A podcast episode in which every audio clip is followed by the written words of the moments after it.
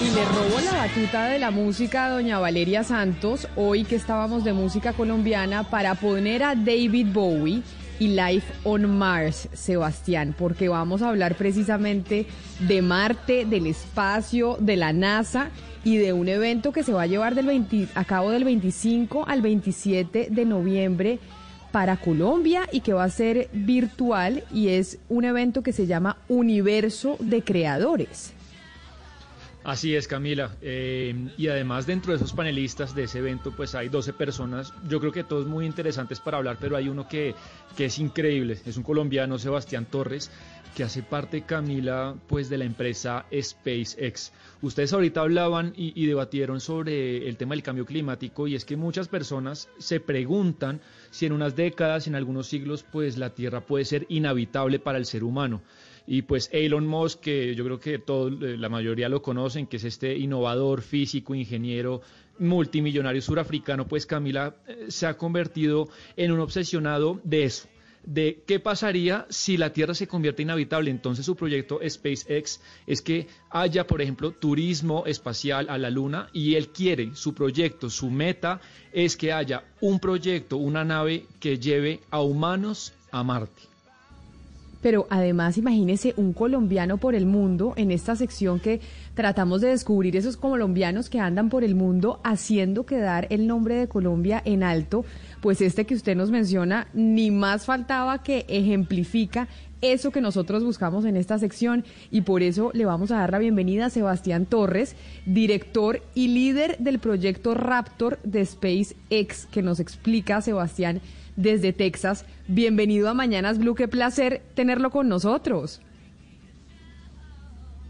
Bien, un placer estar con ustedes. Muchas gracias.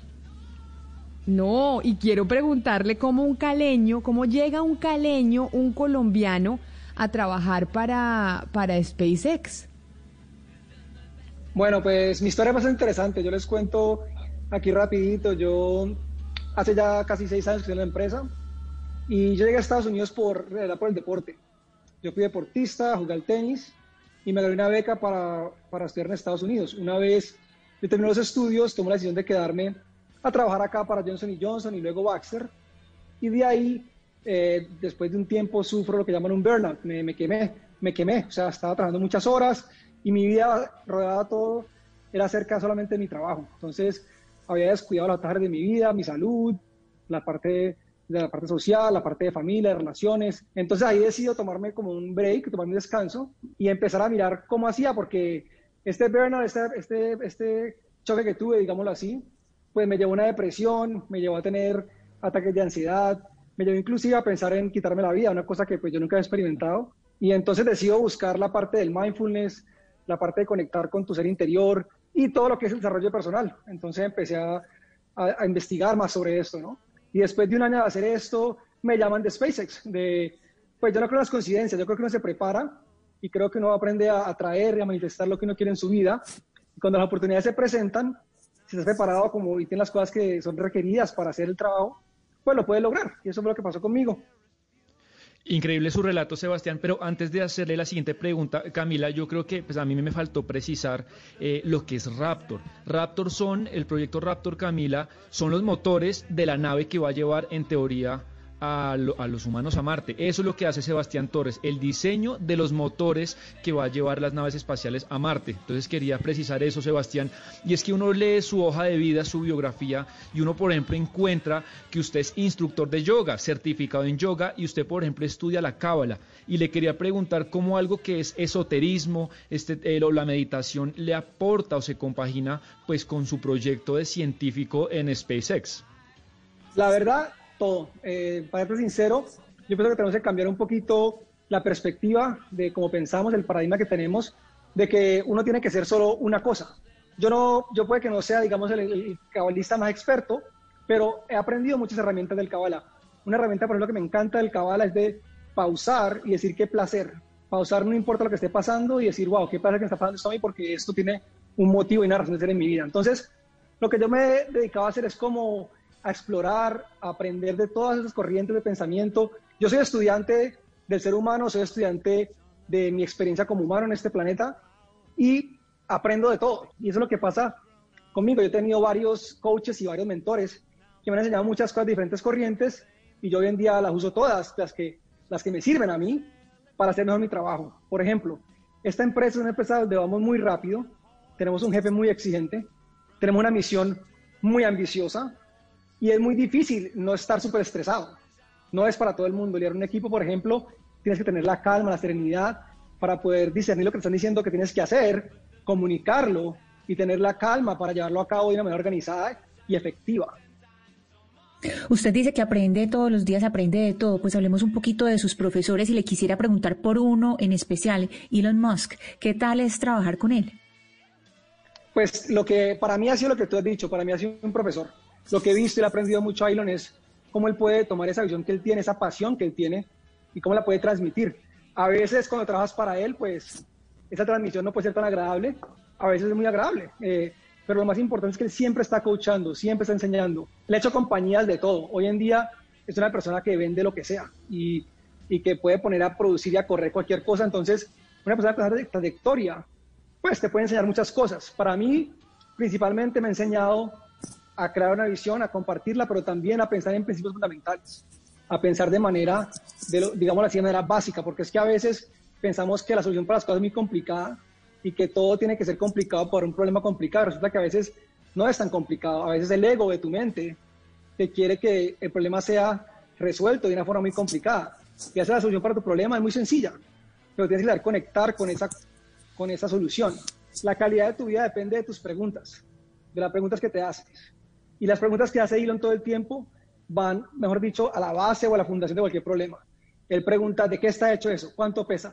Mientras otra persona te pregunta, ¿cuánto nos va a tardar? Eh, o se ponen más complejos con, con los costos o con la, que, el impacto que va a tener cosas, digamos, más complejas en la compañía. Él se basa siempre en lo más básico y eso a mí me encanta. Sebastián, ya que estamos hablando de Elon Musk y estamos hablando del espacio, de estos proyectos, de cómo usted terminó trabajando para SpaceX, un caleño en, eh, Texas, déjeme pasar de David Bowie a Daft Punk y su canción de Get Lucky, que cuando pensamos en el espacio, yo no sé por qué a mí, eh, Valeria, se me viene a la cabeza Daft Punk.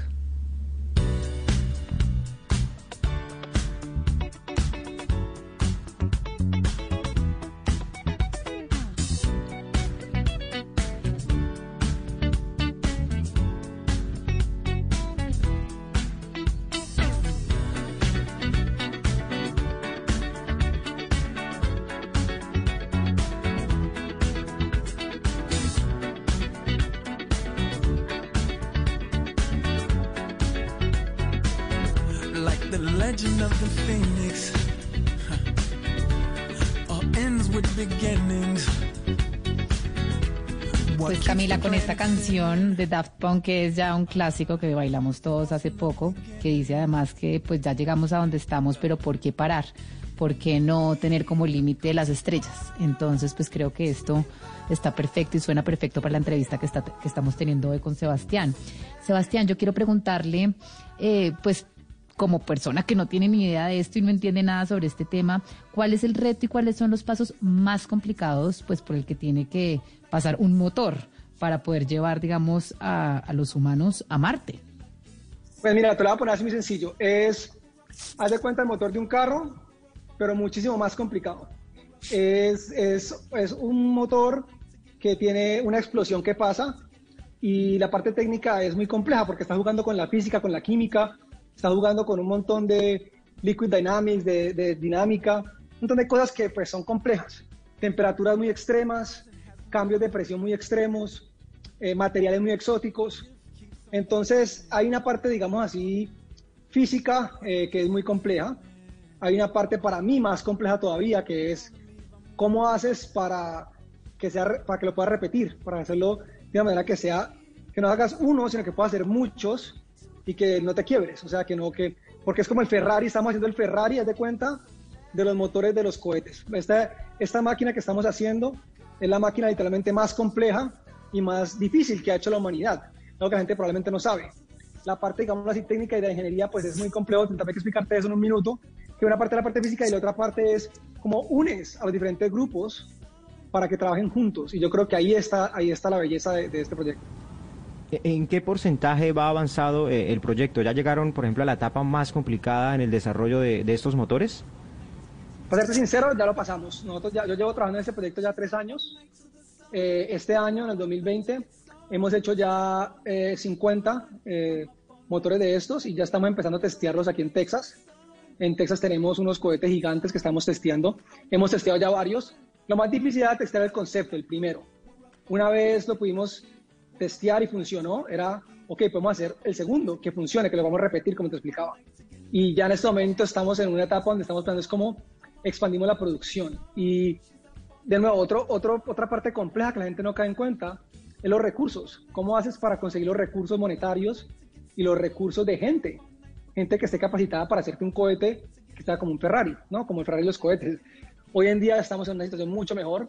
Estamos refiniendo o haciendo los, los refinamientos, pues los, últimos retoques para este cohete, pues ya estamos en producción, estamos haciendo muchísimos y la idea es que eh, empecemos a testear, pronto las noticias que estamos sacando, vamos a hacer un, par de pruebas que la gente en Colombia no está, no está tan consciente, pero en internet todo el mundo sabe lo que estamos haciendo, hay gente que se va a acampar a los TED a, a, filmar lo que estamos haciendo porque pues es una cosa muy increíble realmente el tamaño y la dimensión del proyecto que estamos eh, llevando a cabo. No, pues impresionante, Sebastián, pero entonces, ¿cuándo será el viaje a Marte? ¿Cuándo vamos a tener ese viaje al, planeta rojo? Mira, lo que yo te diga es difícil de, saber si es verdad o no. Yo no te voy a decir un número o una fecha, porque primero no me corresponde. Segundo, eh, nosotros queremos llegar a Marte. Eso es lo importante. Queremos llegar a Marte rápido. Estamos haciendo las cosas de la manera más rápidas posibles. Como te digo, ninguna empresa en la historia, yo creo, de la, de la industria aeroespacial ha desarrollado, testeado y usado un cohete en tres años. Nosotros hicimos eso en tres años. Entonces, la velocidad a la que vamos es muchísimo más rápido de cualquier otro desarrollo de cualquier producto que yo he visto. El tiempo, la gente pregunta, ¿cuándo llegar a Marte? ¿Cuándo llegar a Marte? Mira, para llegar a Marte tiene que pasar muchas cosas. Tiene que haber unas pruebas primero con gente, tienen que haber unos, unos viajes a la Luna. Todo eso está planificado en los próximos dos años, tres años. Después de ahí, tenemos que ver, planificar el viaje a Marte, si va a ser con gente primero, qué gente, eh, cuánto tarda el viaje. Hay muchas, hay muchas variables, entonces, y todo esto depende de los recursos que tengamos, ¿no? Entonces, entre más recursos tengas, pues mejor. Gracias a Dios, hoy en día Tesla le va muy bien, entonces Elon tiene más recursos. Señor Torres, una de las cosas eh, que caracterizan o que se destacan más de SpaceX y de Elon Musk es el diseño. Desde ese momento cuando lanzaron el carro al espacio y mostraron todo el viaje con el fondo musical de David Bowie, hasta la confección pues de trajes de astronautas que viajaron hace poco en la cápsula Dragon. ¿Qué tanta importancia le da Elon Musk al diseño dentro, adentro del SpaceX? Pues mira, ahí es donde entra la magia de trabajar con Elon Musk. Eh, esos diseños, esas ideas, muchas vienen de Elon. Él empuja esas ideas. El carro que cuentas era su carro personal, era el roster de él, de su colección, y fue una sorpresa para los empleados, inclusive. Nosotros no sabíamos que el carro iba a estar en ese payload. Para nosotros simplemente eh, testear ese cohete, que es una bestialidad, el Falcon Heavy, que son básicamente tres cohetes juntos, era ya algo increíble y él puso esa sorpresa para sus empleados, para nosotros, puso ese carro ahí eh, con, con, el maniquí que, que viste. Entonces, es muy importante, es muy importante, es, es de lo más importante, todo lo que hace Elon tiene un toque porque hace productos que le gustan a él. Él no hace productos que le gustan a las demás personas. Y eso es algo también diferenciador que he aprendido. Es, tienes que hacer preguntas, eh, perdón, tienes que hacer eh, productos que te gusten a ti. Productos que tú comprarías.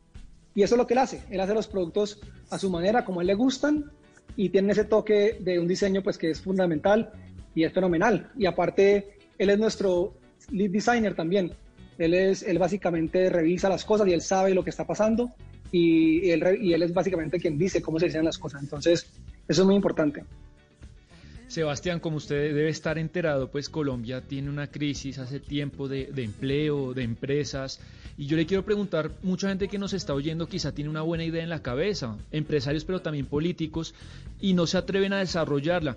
Yo quisiera que usted les diga, les mando un mensaje, ¿qué tiene que tener un innovador, alguien que tenga una idea en la cabeza, pues para llevarla a que sea realidad? Un innovador tiene que tener las ganas de crear arriesgarse, eso es lo más importante eh, y yo, yo personalmente, yo miro a Colombia, digámoslo así, mejor dicho, en Colombia hay mucho talento. El problema es los recursos. a dónde van los recursos y qué compañías jalan recursos. Pero sin embargo, si tú miras, por ejemplo, Rappi, Rappi es una compañía que innova y que está sacando muchos recursos y que tiene muchos recursos hoy en día. Y es una compañía colombiana de gente de Cali, que yo los conozco. Entonces, hay mucha, hay mucha innovación en Colombia, hay mucha gente con ganas. Yo pienso que la gente tiene que arriesgarse, tiene que buscar y ser recursivos. Para mí, lo que me tiene aquí todavía y lo que, gracias a Dios, he tenido esta experiencia de estar trabajando pues, en, este, eh, en, este, en este producto y en este proyecto y en esta empresa, ha sido la forma de ser recursivo. ¿Qué tan recursivo es uno como colombiano? Pues muy recursivo. Mire, Sebastián, qué orgullo escucharlo y qué orgullo esta entrevista y saber que usted está en semejante proyecto que es pensando siglos más adelante. Sebastián, Sebastián Torres, director y líder del proyecto Raptor de SpaceX de Elon Musk. Mil gracias por estar con nosotros. Qué honor haber hablado con usted y saber que hay un colombiano dejando el nombre en alto de nuestro país eh, en el exterior. Feliz resto de día. No, gracias a ustedes. Un placer estar aquí con ustedes. Me encanta los invito a que por favor eh, estén del evento, Universidad de Creadores, y también por favor que me sigan en redes. En Instagram lo más fácil es arroba priority rayita abajo o guion abajo shift, priority guion abajo shift.